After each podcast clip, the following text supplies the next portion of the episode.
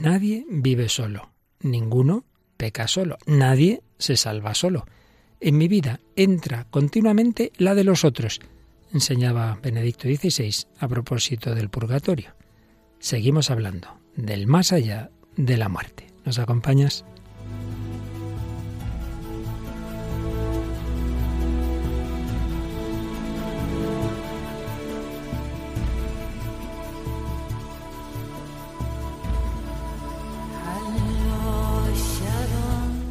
El hombre de hoy y Dios, con el padre Luis Fernando de Prada.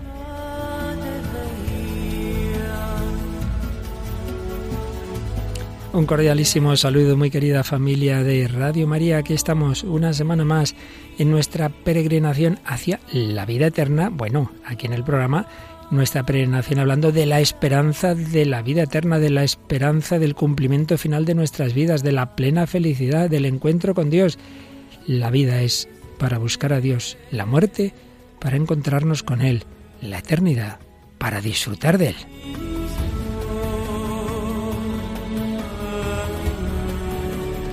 Y como veremos hoy, la vida eterna, el purgatorio, el cielo, ninguna de estas realidades son algo individualista.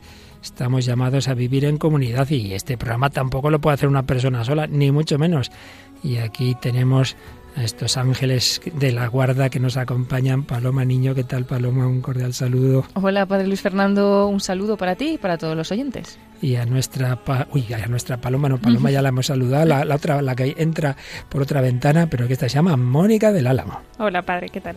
Bueno, que nos traes hoy alguna cosa de esas muy bonitas que ha hecho llorar a muchas personas, una obra literaria de la que a veces hemos hablado de la película, pero hoy nos traes la obra de... De Marcelino Panivino, de José María Sánchez Silva. Qué bien, para hablar de esas realidades del más allá. Y bueno, todavía no habíamos empezado a hablar del purgatorio, tendremos que acabar eh, nuestra reflexión sobre el purgatorio, pero ya sabemos que el purgatorio solo tiene una puerta de salida hacia el cielo, por eso hay purgatorio, cielo y seguiremos con el cielo el próximo día. Y bueno, pues en este contexto escatológico, Paloma, traemos, traemos música, bueno, un, clásico, aunque relativamente reciente. Eh, Pie Jesu tiene muchas versiones, algunas de hace siglos, pero traemos una versión reciente, ¿verdad? Sí, la traemos la versión de Andrew Lloyd Webber con Ana Netrebok. Que es quien canta esta bella invocación a Jesús en latín, pidiendo misericordia.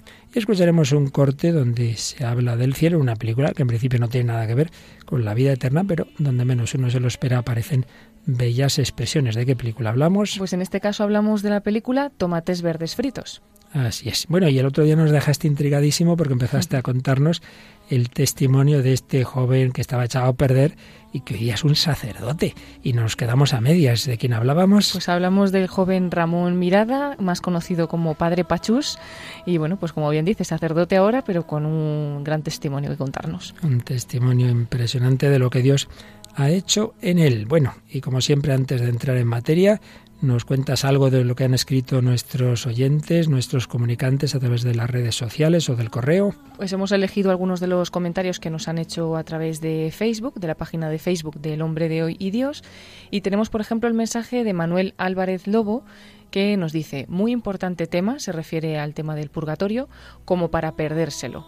Es preocupante nuestro destino tras la muerte, pero debemos tener esperanza en María nuestra Madre y en Jesucristo nuestro Salvador. Gracias a Radio María por su bonita y gran labor. Pues muchas gracias a ti. Desde luego que sí, que esto es lo más importante que debemos tener en nuestro corazón.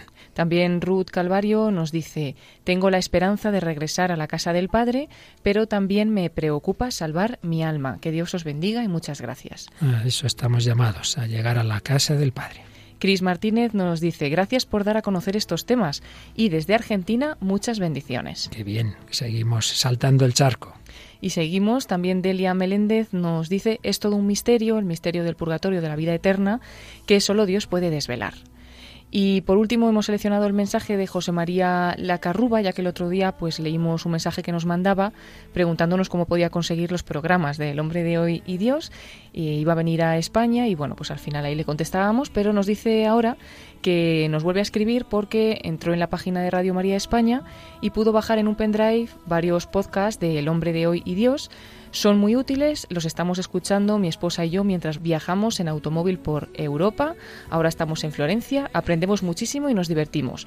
Os felicitamos por el programa, ahora estamos escuchando sobre los mandamientos y realmente estamos sorprendidos de cómo profundizan en cada uno de los mandamientos. Muchas felicitaciones. Bueno, eso es aprovechar los viajes, ¿eh? Sí, sí, eso es aprovecharlos. Buena idea, lo de bajar de un pendrive. En el coche, en el pendrive, los mandamientos. Pues qué bien, cuando nos alegra que programas de hace años, ¿verdad? Como esos de los mandamientos, sirven en cualquier momento. Con ese entendido los hemos hecho, en esa reflexión, en ese diálogo con el hombre contemporáneo. Y en ese diálogo terminamos esta fase tan bonita de la esperanza. El Señor nos llama a estar con Él para siempre. Seguimos hablando de esas grandes realidades.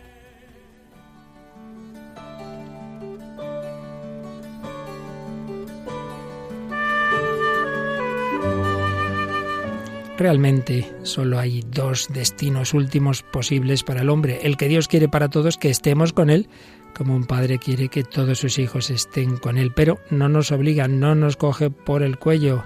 El cielo no es un campo de concentración, nos invita, se dirige a nuestra libertad. Podemos aceptar o podemos rechazar la invitación. Por eso, en definitiva, dos grandes posibilidades. Esa vida eterna con Él, ese cielo, esa gloria, o la autoexclusión de esa gloria que es el infierno. Pero veíamos que dentro de la primera posibilidad puede que lleguemos a la muerte ya totalmente preparados, purificados, la vista dispuesta para cumplir la bienaventuranza, bienaventurados los limpios de corazón porque ellos verán a Dios, o por el contrario, el Señor tendrá que limpiarnos, limpiarnos los ojos, el corazón, no podemos ver a Dios si todavía en ese momento nuestra alma, sin haberle rechazado, sin embargo, no está plenamente preparada. Eso es el purgatorio. De lo hablamos el día pasado, sobre todo siguiendo la encíclica Espesalvi que dedicó a la esperanza el Papa Benedicto XVI y veíamos cómo explicaba el purgatorio. Seguimos con este tema, ese fuego del purgatorio. Nos explicaba, siguiendo a teólogos actuales, que no hay que verlo de una manera material, sino que podemos entender lo que es el mismo Cristo. El fuego que arde y que a la vez salva es Cristo mismo, juez y salvador. Su mirada, el toque de su corazón nos cura a través de una transformación, ciertamente dolorosa, pero es un dolor bienaventurado, en el cual el poder santo de su amor nos penetra como una llama, permitiéndonos ser por fin totalmente nosotros mismos y con ello totalmente de Dios. Ahí nos quedábamos y veíamos que el Señor ha conseguido de esta manera unir justicia y misericordia, justicia y gracia, Hombre, no da igual cómo termine nuestra vida, no da igual arrepentirse en el último momento sin haber hecho nada bueno o por el contrario, haber sido un Francisco de Asís o una Madre Teresa Calcuta. Sería profundamente injusto. Nuestro modo de vivir no es irrelevante, pero por otro lado, nuestra inmundicia no nos ensucia eternamente si permanecemos orientados hacia Cristo, hacia la verdad y el amor. Por eso el juicio de Dios es esperanza, tanto porque es justicia como porque es gracia. Si fuera solamente gracia que convierte en irrelevante todo lo terreno, Dios seguiría debiéndonos aún la respuesta a la pregunta sobre la justicia. Y si fuera pura justicia, podría ser solo un motivo de temor para todos nosotros, pero la encarnación de Dios en Cristo ha unido uno con otra, juicio y gracia, de modo que la justicia se establece con firmeza. Todos nosotros esperamos nuestra salvación con temor y temblor, dice San Pablo, pero la gracia nos permite a todos esperar y encaminarnos llenos de confianza al encuentro con el juez, al que conocemos también como nuestro abogado, nuestro primer paráclito, el segundo es el Espíritu Santo. Cristo intercede por nosotros.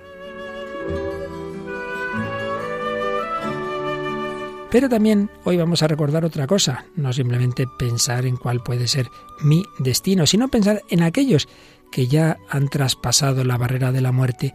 ¿Por qué rezamos por ellos? Tiene sentido. Ya el judaísmo antiguo lo pensaba, esto aparece ya en el segundo libro de los Macabeos, una oración, un sacrificio que se encomienda por unos soldados que habían caído en batalla, pero que tenían unos amuletos que no eran, claro, permitidos, eso no estaba bien, pero se confiaba en la misericordia de Dios, se rezaba por ellos. Veíamos también el día pasado un texto de San Pablo a los Corintios y esta es una práctica que se ha dado en toda la Iglesia y también en el mundo oriental, aunque puedan entender de otra forma el, el, purgatorio y también la Iglesia ortodoxa. Sin embargo, lo que nunca, nunca se ha negado es ese orar por las almas de los difuntos. Que el amor pueda llegar hasta el más allá, que sea posible un recíproco dar y recibir, ha sido una convicción fundamental del cristianismo de todos los siglos. Tiene una preciosa frase Benedicto XVI en Espesalvi 48. ¿Quién no siente la necesidad de hacer llegar a los propios seres queridos que ya se fueron un signo de bondad, de gratitud o también de petición de perdón? Pues claro que sí. ¿Cómo no nos va a gustar comunicarnos, enviar ese, ese dar gracias o pedir perdón de lo que no hemos hecho bien con ellos? Pero si el purgatorio es simplemente ser purificado mediante el encuentro con el Señor, ¿cómo podemos intervenir ahí en, medio de entre otra persona y, el Señor y yo que pinto ahí? Y nos explica Benedicto XVI que ningún ser humano es una mónada. Mónada es una expresión de un famoso filósofo Leibniz que imaginaba a cada uno como cerrado en sí mismo. No, no, no somos así. Nuestras existencias están en profunda comunión entre sí, entrelazadas unas con otras, a través de múltiples interacciones. Nadie vive solo, ninguno peca solo, nadie se salva solo en mi vida entra la de los otros y mi vida entra en la vida de los demás, tanto en el bien como en el mal. Bueno, pues también ahora mi intercesión no es ajeno para el otro, tampoco después de la muerte. En el entramado del ser, mi gratitud para con el otro, mi oración por él, puede significar una etapa de su purificación en la comunión de las almas queda superado el simple tiempo terrenal. Nunca es demasiado tarde para tocar el corazón del otro. Nunca es inútil. Tú puedes y debes rezar por esa persona que ya falleció. El Señor ve ahora esa oración y la ve, también la vio. El momento en que fallecía, en cualquier otro momento, eso está en sus manos el tiempo. Nuestra esperanza es esperanza para los otros. Solo así es también esperanza para mí. Por eso termina el número 48 de Espesalvi con estas bellas reflexiones.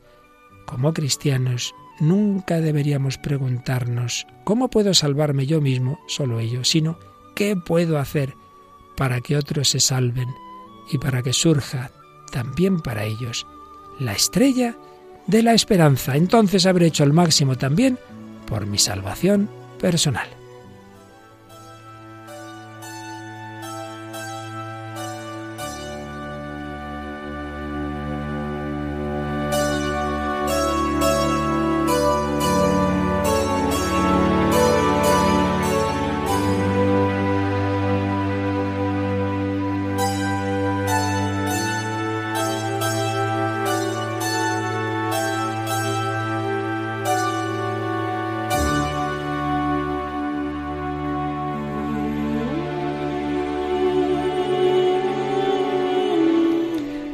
Seguimos en Radio María, en el Hombre de Dios, hablando de la esperanza en el más allá. Concretamente hemos hablado un poquito del purgatorio, de la oración por las almas del purgatorio. Bueno, como siempre, hemos empezado con un buen plato fuerte de Benedicto XVI.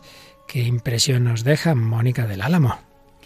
A mí me, llamaba un poco la atención eso, lo de que nuestra salvación siempre está ligada a la, a la de los demás, ¿no? Nunca eso siempre al final te acaba saliendo, jo, pues rezar por fulanito, por menganito. Y además eso, nunca, nunca perder la esperanza, ¿no? Nunca juzgar y decir, bueno, esta persona está condenada esta persona está salvada, ¿no? No necesita ni que recen por ella, ¿no? Y que, y que el tiempo para Dios, pues eso, no, no es el nuestro. No es el nuestro. ¿Y Paloma Niño, qué le parece?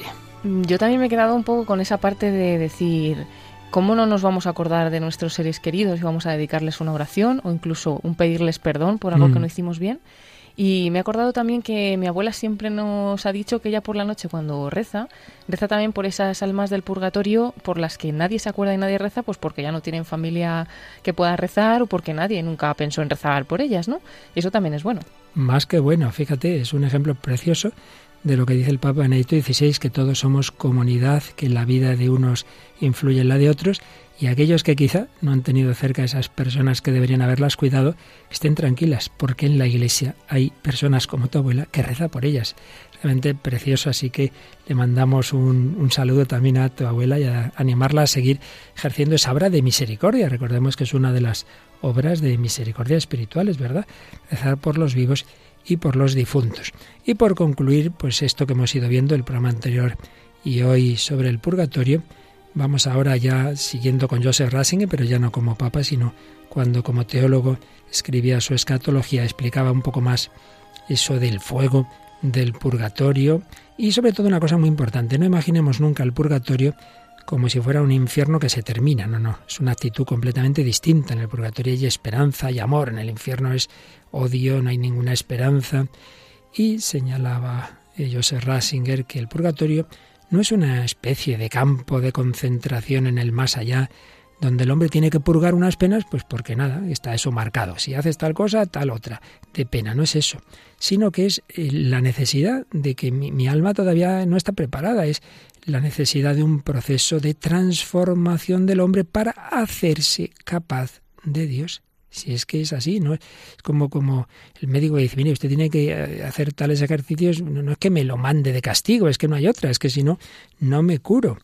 Entonces, la gracia de Dios actúa en, en el alma, pues mucho mejor que lo hagamos aquí antes de morir, pero si no, pues tiene que seguir ese su trabajo tras la muerte, la penitencia, digámoslo así, eh, tiene también una dimensión más allá, una dimensión escatológica. Mejor es cumplir la penitencia de, reparar nuestros pecados en esta vida, pero Dios nos da, digamos, esa oportunidad esa nueva convocatoria de septiembre.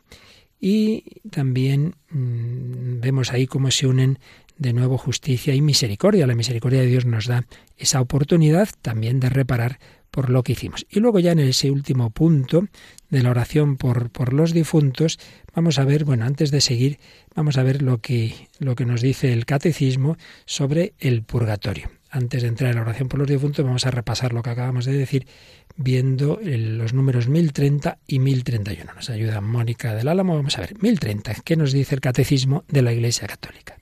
Los que mueren en la gracia y en la amistad de Dios, pero imperfectamente purificados, aunque están seguros de su eterna salvación, sufren después de su muerte una purificación, a fin de obtener la santidad necesaria para entrar en la alegría del cielo. Veis aquí en, en breves frases están recogidas las ideas que os decía. Mueren en la gracia y en la amistad de Dios. Han aceptado la amistad de Dios, pero están imperfectamente purificados. Están seguros de su eterna salvación. No es un infierno pequeño, pero necesitan ser preparados necesitan mm, ser capacitados para llegar, dice, a la alegría del cielo. Y el número siguiente, el 1031, nos dice. La Iglesia llama purgatorio a esta purificación final de los elegidos, que es completamente distinta del castigo de los condenados. Completamente distinta, es otra cosa muy diversa.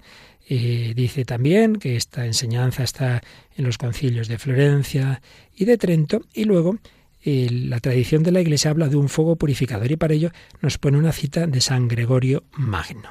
Respecto a ciertas faltas ligeras, es necesario creer que antes del juicio existe un fuego purificador, según lo que afirma aquel que es la verdad, al decir que si alguno ha pronunciado una blasfemia contra el Espíritu Santo, esto no le será perdonado ni en este siglo ni en el futuro. En esta frase podemos entender que algunas faltas pueden ser perdonadas en este siglo, pero otras en el siglo futuro. Es curiosa esta reflexión de San Gregorio Magno, que ve en esa frase de Jesús, de que cuando dice que la blasfemia contra el Espíritu Santo, que es simplemente no dejarse salvar, no dejarse perdonar, es un pecado que no será perdonado ni en este siglo ni en el futuro, precisamente porque el hombre no se deja, pero a lo que vamos es que él ve ahí esa posibilidad, que hay faltas perdonadas en esta vida y otras en el futuro, es decir, en el más allá, y eso lo aplica al purgatorio. Y finalmente, yendo ya a ese último aspecto que mencionábamos de la oración por los difuntos, nos dice el 1032 del Catecismo. esta enseñanza se apoya también en la práctica de la oración por los difuntos, de la que ya habla la Escritura. Por eso mandó Judas Macabeo hacer este sacrificio expiatorio en favor de los muertos, para que quedaran liberados del pecado. Desde los primeros tiempos la Iglesia ha honrado la memoria de los difuntos y ha ofrecido sufragios en su favor, en particular el sacrificio eucarístico, para que una vez purificados puedan llegar a la visión beatífica de Dios. La Iglesia también recomienda las limosnas, las indulgencias y las obras de penitencia en favor de los difuntos. Y como uno de muchísimos ejemplos de eh, cómo en la tradición de la Iglesia se ha recomendado esa oración por los difuntos, el Catecismo nos pone una cita de San Juan Crisóstomo. Llevémosles socorros y hagamos su conmemoración. Si los hijos de Job fueron purificados por el sacrificio de su padre, ¿por qué habríamos de dudar de que nuestras ofrendas por los muertos les lleven un cierto consuelo? No dudemos, pues, en socorrer a los que han partido y en ofrecer nuestras plegarias por ellos. No dudemos en socorrerlos y en ofrecer nuestras plegarias por ellos. La oración por los difuntos. Y aquí, pues de nuevo viene esa idea de que estamos unidos unos con otros. Y es lo que explica eh, más a fondo, si cabe, Joseph Rasinger en esa escatología, en esa obra que escribió como, como teólogo, pues un poquito ideas que luego ya hemos visto que recogía como papa en, en Spe Salvi. El ser del, del hombre no, no está cerrado en sí mismo, sino que se encuentra referido a los demás en el amor y en el odio. El propio ser se encuentra presente en los otros como culpa o como gracia. El hombre no es meramente el mismo, es el mismo en con y por los otros. Claro, ninguno de nosotros somos lo que somos sin los demás. Cada uno de nosotros somos en, con y por los demás. Y el que los otros lo maldigan o lo bendigan, lo perdonen y cambien su culpa en amor, forma parte de su propio destino. Y así interpretaba Joseph Ratzinger esa expresión de San Pablo de que los santos juzgarán, es decir, el encuentro con Cristo ese encuentro con todo su cuerpo, su cuerpo místico, con mi culpa contra los miembros sufrientes de este cuerpo y con su amor que perdona. Y otro gran teólogo, von Balthasar, decía, la intercesión de los santos ante el juez no es algo meramente externo, cuyo éxito quede pendiente del imprevisible parecer del juez, sino que es un peso interno, que se echa en la balanza y que puede hacerla ladearse de su parte. Por tanto, es muy importante en la, en la tradición católica esta comunión de unos con otros, la comunión de los santos. Y otro autor famoso, Pegui, converso francés, decía, espero en ti por mí. Cuando se trata del yo, se apela al tú como esperanza. Y esta es una certeza, como decíamos, ha estado siempre en la tradición cristiana y en, todas las comunidades eclesiales, también las separadas de la Iglesia Católica. Únicamente se puso en duda, como sabemos, en la ruptura luterana, también es verdad que había habido en ese momento una serie de excesos, pero realmente había estado siempre, siempre presente y, por supuesto, en relación con el mundo oriental ortodoxo. Bueno, Paloma, pues yo creo que para terminar esta breve reflexión sobre el purgatorio y ese invocar la misericordia de Dios por los difuntos, que mejor que hacerlo con una, con una oración musicalizada, ¿verdad? Sí, eh, vamos a escuchar el Pie Jesu de Andreu Lloyd Webber. Es una misa de Requiem creada por él y se inspiró para hacerla en un artículo sobre niños que se quedaban huérfanos por la guerra. También eh, la dedicó a su padre William y esta pieza vio la luz por primera vez el 24 de febrero de 1985 ante miles de invitados en la iglesia de Santo Tomás de Nueva York y después también en Londres. Algunas de, las voces no conocidas que, hacían los solos, que eran solistas en esta, en esta interpretación, por ejemplo, Sara Bridman como soprano o Plácido Domingo como tenor, entre otros. Aunque la versión que hoy traemos, la que lo canta es Anna Netrebko. Pues vamos a no simplemente a escuchar como una pieza musical, sino a hacer oración con estas palabras en latín de, de la Santa Misa, invocar la misericordia de Jesús.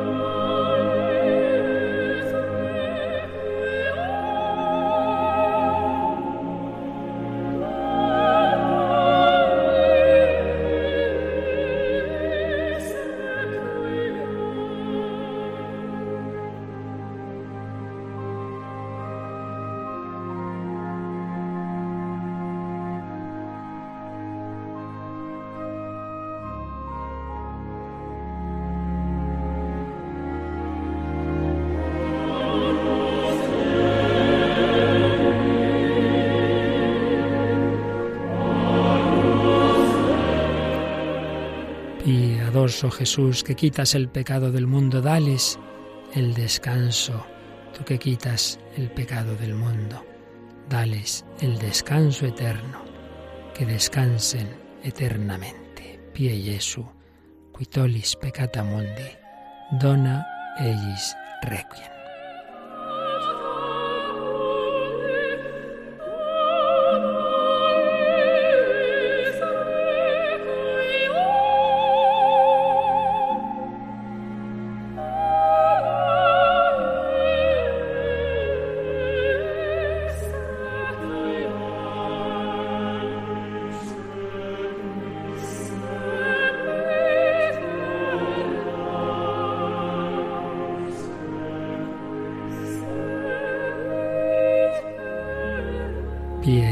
De Andrew Joyce, interpretado por Anna Netrebko. Aquí seguimos en Radio María, el nombre de Dios, hablando del más allá. Hemos hablado del purgatorio, de la oración por los difuntos, pero el purgatorio, el cielo y el infierno realmente empiezan en esta vida. Y el día pasado, pues nos traía Paloma testimonio de alguien que podríamos decir estaba en el infierno, él y su familia, pero a través de un purgatorio fue llegando al cielo del encuentro con Dios. Retomamos el testimonio que nos empezabas a contar, Paloma. A ver, resume para nuestros oyentes que a lo mejor no oyeron el día pasado de quién estamos hablando. Cuéntanos algo. Bueno, pues es el conocido ahora como Padre Pachús, el Padre Ramón Mirada, que desempeña su labor sacerdotal en una parroquia en Alcorcón, en Madrid. Pero bueno, pues eh, estuvimos un poquito hablando de su vida complicada eh, vamos a resumirla rápidamente. Al principio, pues en su infancia, él eh, tenía una familia, es una familia muy religiosa, le enseñaron la fe y bueno, pero lo que pasaba era que él no se encontraba muy bien consigo mismo, tiene dos hermanos que siempre los ha visto como superiores a él, mejores en, en todo, más inteligentes, más sociables, pues todo les iba bien a sus hermanos y él sin embargo pues se encontraba un poquito ahí como que era inferior, eso pues le hizo también rebelarse contra Dios porque le había hecho así y bueno, pues empezó un poquito su cascada hacia lo peor, ¿no? Consiguió que le echaran del colegio en el que estaba porque una vez intentó rociar el pasillo, bueno, roció el pasillo con gasolina y lo prendió. Un angelito. Eh, un angelito, un angelito. No, no, quemó el colegio, pero vamos, sí que tuvieron que ir los bomberos y fue pues un poco eh, desagradable lo que tuvieron que vivir sus padres. Por lo tanto, decidieron que, que, lo tenían que llevar a un reformatorio. Fue a Sigüenza, Guadalajara. El internado para él, pues eh, dice como al principio fue muy difícil. Nadie era amigo allí de él y al final tuvo que decidir entre pues que le pegaran o le hicieran todo tipo de cosas o ser él también pues el malo, ¿no? O peor que, que ellos. Y al final... Mm pues eligió ser el peor de todos. Eh, dice que perdió toda su inocencia. Eh, bueno, cayó al final en las drogas, el camino más sencillo, pero también el más fácil para destruir la vida. Y fue cayendo poco a poco en cada vez cosas peores, ¿no? Hasta que llenó un tren, un vagón de un tren con grafitis. Entonces la policía le paró, pero eso no fue lo más grave, sino que le, vieron con droga. Por lo tanto, tuvo que dejar el internado, volverse a Madrid. Eh, ahí sus padres pues eh, incluso le pedían perdón a, él, a Ramón, por si habían hecho algo mal con él y por eso pues él tenía esas reacciones o esa forma de actuar pero él seguía sin cambiar, volvió a otro colegio, le volvieron a echar de ese colegio porque también eh, le volvieron a pillar con drogas, bueno, así hasta que al final ya sus padres no podían llevarle a más colegios porque siempre le terminaban echando y él llegó un momento en que la situación de su vida pues también la vio como decir, Mm, no, ¿para qué estoy viviendo? Porque vio que ya no podía probar en ningún otro colegio, nada le iba bien, iba cada vez en una cascada peor y empezaron a llegarle las ideas de suicidio hasta que al final incluso intentó suicidarse. Parece que aquello lo frenaron entre su hermana y su madre y su madre ya también de nuevo de rodillas ante él le pidió por favor que tenía que, acompañarle a la parroquia. Entonces nos quedábamos aquí el, el, otro día justamente en esa visita que hizo a la parroquia y lo primero que le sorprendió allí pues fue el sacerdote que les recibió y bueno tenemos al, al propio padre Ramón Mirada que dio aquí su testimonio en Radio María en el programa Hay mucha gente buena pues lo tenemos contando este momento ¿no? en el que acompaña a su madre a la parroquia y encuentra a este sacerdote y cómo empieza un poco ya su cambio radical de vida. Pues escuchamos ese, ese corte. Era la persona más feliz que yo había visto en mi vida. O sea, con una sonrisa, bueno, tal vez mi madre, ¿no? Pero, no sé, yo, yo, me impresionaba muchísimo, muchísimo, porque yo decía, ¿cómo, ¿cómo puede ser feliz un tío que es célibe? Un tío, pues que yo que sé, que no tendrá mucho dinero ni nada de eso, ¿no? Y yo pensaba, estará loco este, no sé, ¿qué tomará? Y me acuerdo que esto todavía sin hablar con él, ¿no? Y él se acerca, me pregunta, me dice, ¿tú quién eres? Así como él está en directo, ¿no? Y digo, pues yo soy Pachus. Y me dice, ¿el hijo de Amelia? Dice, no me lo puedo creer. todo lo que iba rezando por ti. Y me da un abrazo. Tal vez puede parecer triste, ¿no? Pero hasta ese momento nadie me había dado un abrazo en toda mi vida que no fuera mi padre, mi madre o mis hermanos, ¿no? Y pues todavía sigo viendo como ese abrazo de Dios en ese momento, ¿no? Yo sentí un calor en ese momento, sentí un amor, un cariño de una persona totalmente desconocida. Me impresionó que rezara por mí yo. Todas esas cosas como que no me las imaginaba. Yo, mi concepción sobre la iglesia era horrible. Yo en el internado había hecho cosas a los curas horribles, horribles. Pues digo que son curas tan buenos, ¿no? Una vez cogí un crucifijo, lo lancé al suelo, lo partí en, en yo qué sé, mil pedazos y con perdón me puse a orinar encima, todo por hacer daño a un sacerdote. Mi impresión sobre los sacerdotes era pésima, ¿no? Y que este sacerdote me, cambió toda la concepción, ¿no? Y me dijo una pregunta, él es, él es muy directo, ¿no? Y yo en ese momento tal vez era un poco chulo, ¿no? Aunque tal vez lo sigo siendo, ¿no? Y me dijo una pregunta que nunca se me olvidará. Me dijo, ¿hasta cuándo vas a esperar? Y yo digo, ¿esperar? Sí, sí. ¿Hasta cuándo vas a hacer esperar a Dios? Me digo, pues, pues nada, al acabaron las esperas, ¿no? Y él me propuso confesarme, ¿no? Y yo no sé por qué, pero en ese momento le abrí mi corazón a este sacerdote y le conté con todo tipo de pelos y señales lo que no me atrevería a contar en esta radio. Aquí he contado un poco la cobertura, ¿no? Eh, y me impresionó una cosa, ¿no? Él me miraba y me sonreía. Y, y me acuerdo que me puso pues el crucifijo que, que tengo en la mano, ¿no? Y me dijo, pero tú no has mirado cuánto te mira Dios. Ya, vamos, ya has mirado cuánto, has pecado. Ahora mira, cuánto te ha amado Dios, ¿no? Y yo es verdad que hasta ese momento nunca había mirado a, Jesucristo crucificado. Creo que era la primera vez, ¿no? Y me puse a llorar. Yo no concebía tanto amor, ¿no? Tanto amor por un pecador. No, lo concebía, ¿no? Pues este sacerdote me dijo que Jesús era el hogar de la misericordia, que era el hogar de los pecadores, ¿no? Y que él me quería, ¿no? Que me quería tal y como yo era, ¿no? Que no me juzgaba, que no, no pensaba mal de mí, que no me miraba mal, ¿no? Realmente, o sea, cambió mi vida ese día por esto, ¿no? Me dijo, no le cuentes a Dios lo grandes que son tus pecados, más bien cuéntale a tus pecados lo grande que es Dios.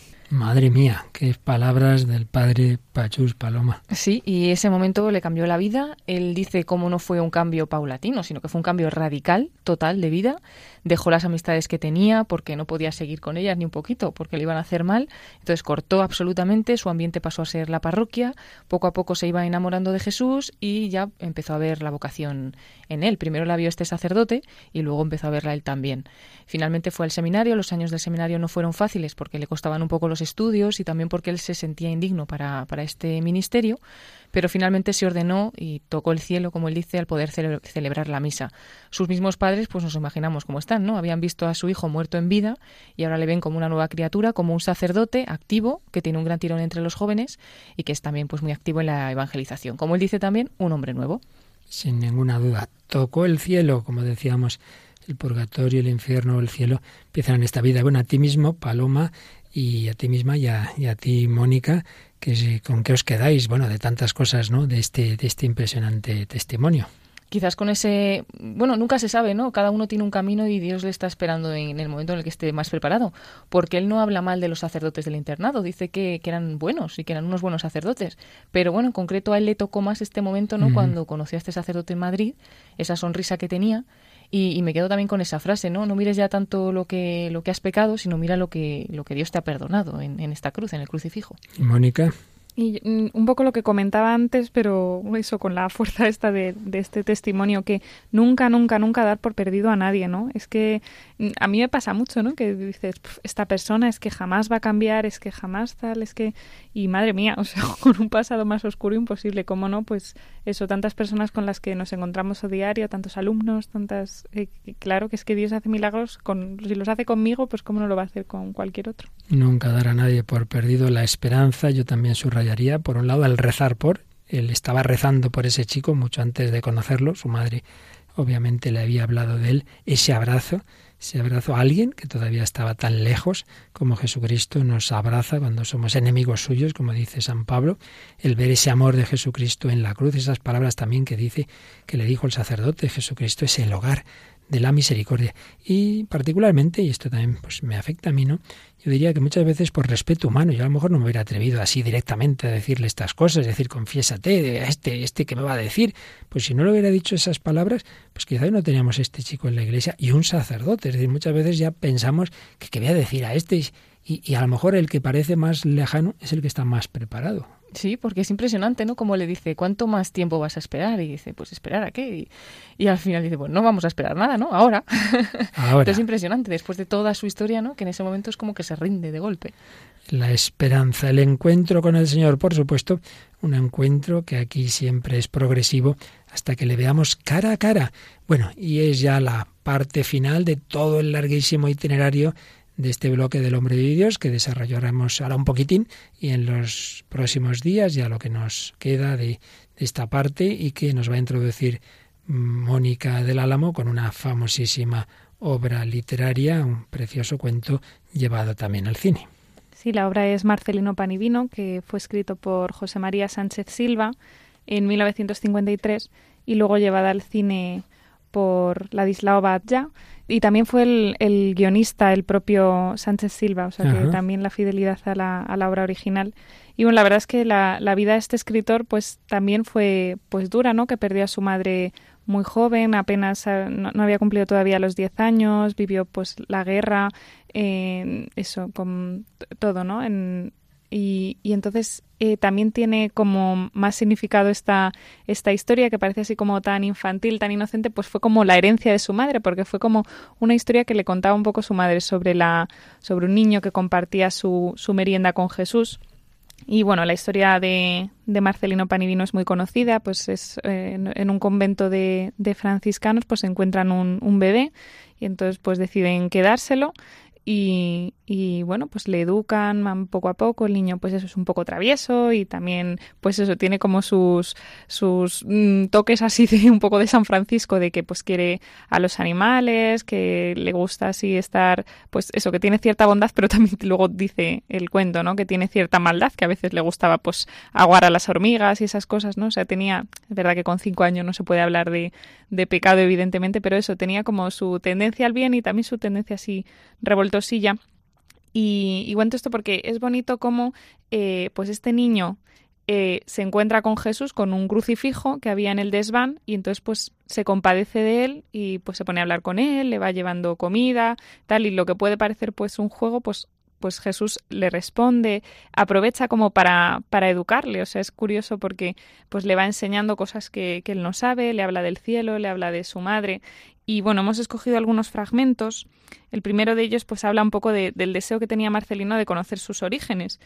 Dice, también había llegado a preguntárselo a más de dos y tres de sus frailes favoritos, sin obtener otra respuesta que la de la historia de su hallazgo a las puertas del convento, o si él insistía mucho, particularmente sobre la existencia de su madre, pues recibía un gesto que se le antojaba muy vago, acompañado de estas pocas palabras. En el cielo, hijo, en el cielo. Marcelino comprendía que las personas mayores lo saben y lo pueden todo, pero como era muy observador, también comprendía que las personas mayores a veces se equivocaban. ¿Por qué no podían equivocarse a sí mismo en aquello de su madre y del cielo al cual había mirado tanto por si la veía? Bueno, esta es un poco la idea que tiene Marcelino del cielo, como diciendo, bueno, pues el cielo es lo que tengo encima, ¿no? Y bueno, pues el encuentro con Jesús, eh, uno de, pues una vez le pregunta Marcelino a Jesús sobre su historia y entonces pues Jesús se la, se la cuenta, le habla de su madre, le habla de todo, dice, y le pregunta a Jesús en otra ocasión, dice, ayer te conté mi historia y tú aún no me has contado la tuya. Marcelino abrió mucho los ojos y miró al Señor con sorpresa. Mi historia dura muy poco. No he tenido padres y los frailes me recogieron cuando pequeñito, y me criaron con la leche de una cabra vieja, y con unos caldos que me hacía fray papilla, y tengo cinco años y medio. Luego se detuvo y prosiguió mientras el señor le miraba. No he tenido madre. Y después preguntó al señor Tú tienes madre, ¿verdad? Sí, repuso éste. ¿Y dónde está? preguntó Marcelino. Con la tuya, dijo Jesús. ¿Y cómo son las madres? interrogó el niño. Yo siempre he pensado en la mía y lo que más me gustaría de todo sería verla aunque fuera un momento. Entonces el Señor le explicó cómo eran las madres, y le dijo cómo eran de dulces y de bellas, y cómo querían a sus hijos siempre, y de que se quitaban las cosas de comer y beber y de abrigar para dárselas a ellos. Y a Marcelino, oyendo al Señor, se le llenaban los ojos de lágrimas, y pensaba en su madre desconocida, con un cabello mucho más fino que la piel de Mochito, que era el gato, y unos ojos mucho más grandes que los de la cabra, y más dulces aún, y pensaba en Manuel, que era como un amigo invisible que tenía recordando a, a otro amigo que conoció, que tenía madre y decía mamá llorando cuando Marcelino le tiró mucho de las narices con una pinza de colgar la ropa a secar, y se le salían un poquito los mocos. Por fin llegó la hora de retirarse Marcelino, que fue cuando la campana tocó a comer, y el Señor se volvió a su cruz. Tan cautivador había sido el relato de Jesús sobre las madres que a Marcelino se le había olvidado quitarle esta vez la corona de espinas, que se la quitaba de vez en cuando para que descansara. Pero se prometió no olvidarlo a la próxima, y hasta romperla de una vez para que no atormentase más a Jesús. Ocurría una cosa extraña en el corazón de Marcelino, y es que a las horas en que no podía subir a ver a su amigo, aunque siempre pensara en él, se iba a la capilla, y allí en el cuadro de San Francisco buscaba el crucifijo no muy grande que el santo traía entre las manos, y reconocía los rasgos del hombre del desván y recordaba todas sus palabras.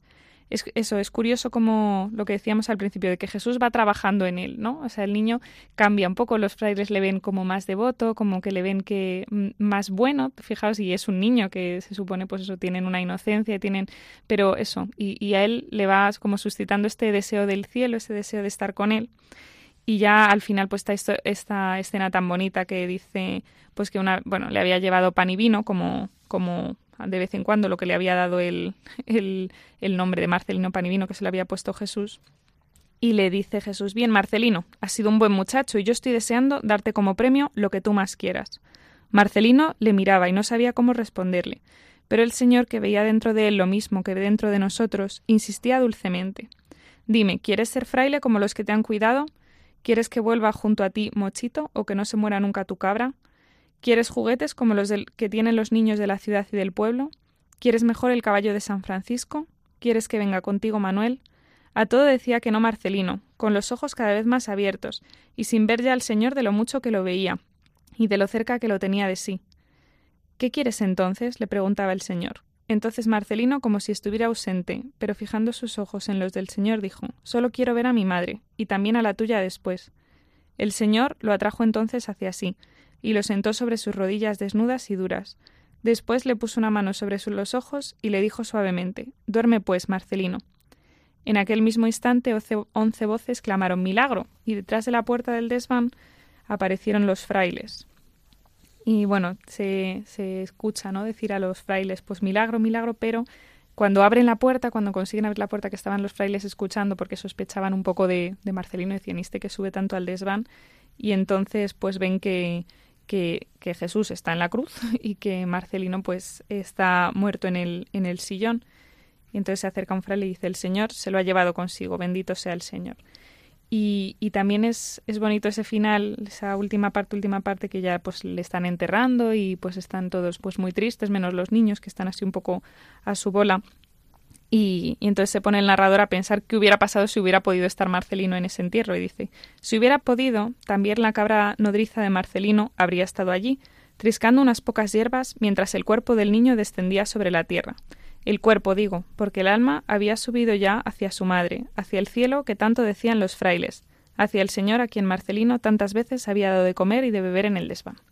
Bueno, impresionante cuando hemos visto, y aquí alguna vez hemos traído el corte de la película, siempre le emociona a uno, a ti, que saca de ti este, este, este cuento tan maravilloso, Mónica. Bueno, pues muchas cosas, ¿no? Es verdad que la inocencia de Marcelino siempre llama un poco la atención, ¿no? De decir, jo, qué, qué bonito querer así a Jesús de manera tan limpia, tan sencilla, pero eso también me llama la atención lo de cómo va trabajando Jesús. Decíamos que, que mm. bueno, que algunos necesitamos un purgatorio, ¿no? Para, para purificar todas esas faltas, pues Marcelino, que a lo mejor no necesitaba, digamos, purificar todos esos pecados, Jesús le hace como la catequesis que necesita en vida para ir directamente al cielo, ¿no? Se lo lleva directamente al cielo y, y, además eso le enseña, pues le enseña lo que, lo que ha sido su vida, lo que son las madres, lo que es su madre del cielo, lo que es pues eso, desde la inocencia más absoluta, con lo cual sería pues totalmente recibido. Así es. Y Paloma, a ti que te gustan tanto los niños. Sí, la verdad es que es una historia súper bonita que, que, no siempre estamos recordándola, ¿no? Entonces mm. también me ha venido bien a mí recordarla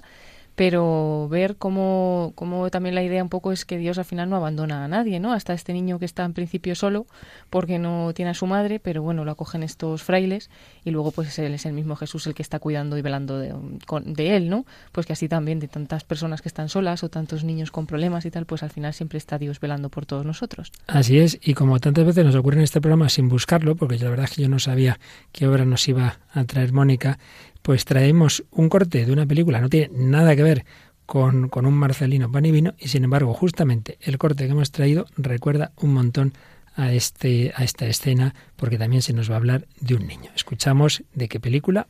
Pues es la película Tomates Verdes Fritos, eh, una película de Estados Unidos de 1991 que está basada también en una novela que tiene el mismo nombre, novela de Fanny Flagg, y la película está dirigida por John Avnet.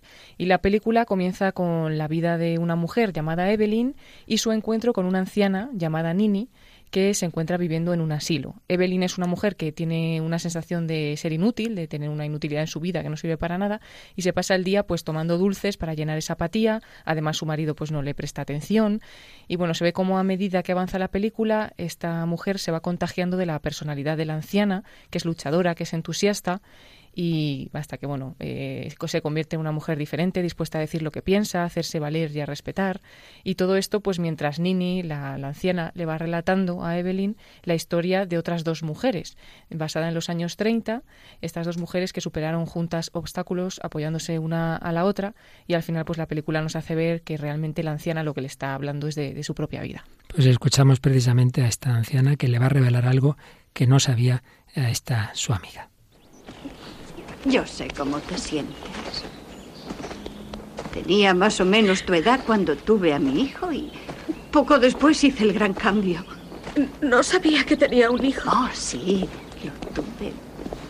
Albert. Después de dar a luz, el médico dijo que sería mejor que yo no lo viera. Que su mente no se desarrollaría más allá de la de un niño de cinco años y que debería internarlo en una institución porque la carga de criar a un hijo como él sería demasiado dura. Pues bien, entonces pensé en Ruth. Ella siempre decía que había un Dios especial para los niños. Así que le sonreí al médico y le pedí que me dejara ver al bebé. Oh, ¿Cómo podía alguien pensar que aquel maravilloso niño pudiera ser una carga? Desde el momento en que nació, Albert fue la alegría de mi vida, el mayor regalo de Dios. No creo que haya existido un alma más pura en toda la tierra. Le tuve conmigo hasta los 30 años, hasta una noche en la que se durmió y ya no se despertó. A veces estoy deseando ir al cielo para volver a verle.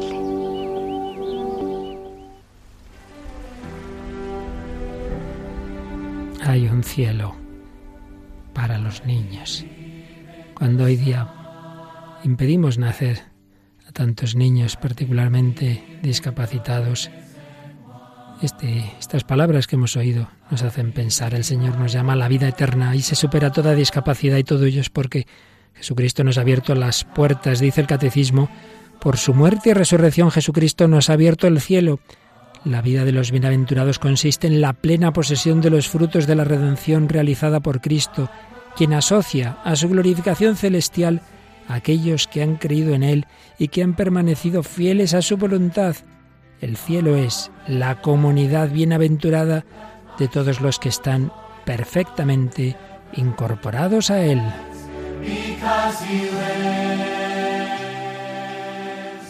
Because He porque Jesucristo vive, podemos llegar al cielo. Oímos una canción preciosa para terminar, ¿verdad, Paloma? Sí, es esta canción que es de Matt Maher, aunque la escuchamos interpretada por un grupo diferente, es el grupo West Coast Chuar. Y bueno, pues esta canción es de este cantante muy conocido de música cristiana contemporánea que también pues cantó ante el Papa. Sí, en la JMJ de Río de Janeiro, cantante católico, aunque este es un coro pentecostal, pero interpreta esta preciosa canción porque Él está vivo.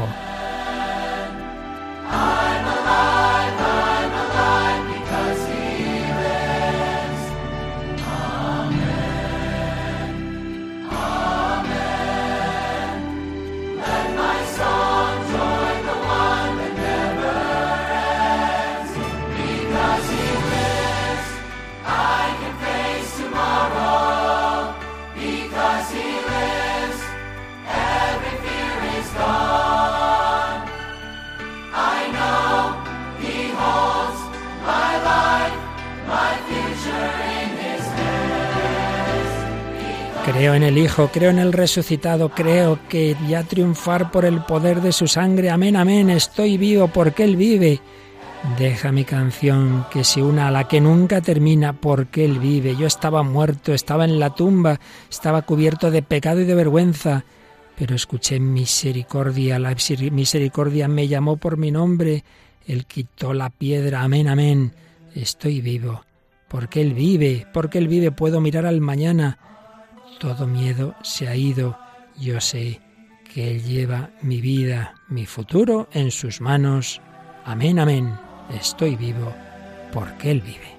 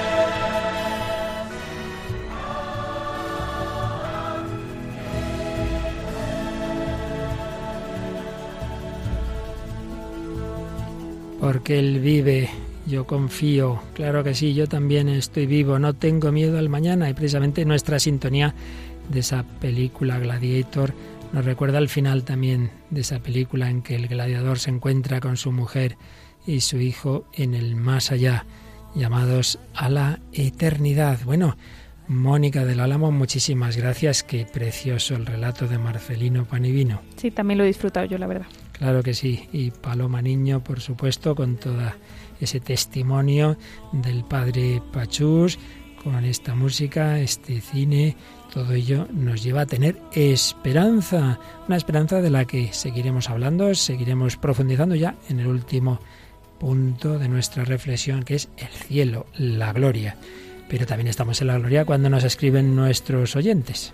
Sí, y lo pueden hacer de dos formas especialmente, una a través del correo electrónico, el hombre de hoy y Dios arroba radiomaria.es y otra pues a través de nuestra página de Facebook, buscándonos en esta red social por el mismo nombre del programa, el hombre de hoy y Dios, y ahí además pues podéis ir siguiendo las publicaciones que anuncian los diferentes programas y los temas que se van a tratar y bueno, pues nos podéis hacer los comentarios que queráis. Y como nos decía uno de los mensajes que leímos, al principio recordad que uno puede oír los programas anteriores en el podcast de Radio María, nuestra página web, radiomaria.es, o más sencillo, pues pedir los DVDs donde están todos recopilados.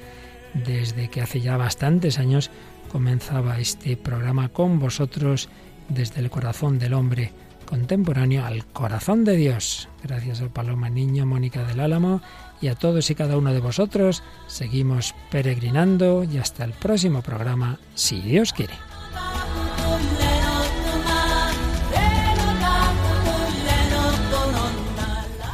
Así concluye El hombre de hoy y Dios, un programa dirigido en Radio María por el Padre Luis Fernando de Prada.